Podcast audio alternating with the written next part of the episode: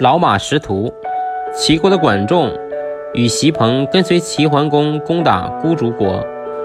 春天出发，冬季返回，半路上迷失了道路。管仲说：“可以利用老马的记忆力。”于是放任老马在前面走，而军队跟在后面行进。果然找到了返回齐国的道路。有一次，他们在山中行军，缺乏饮水。席鹏说。蚂蚁冬天喜欢住在山的南面，夏天住在山的北面。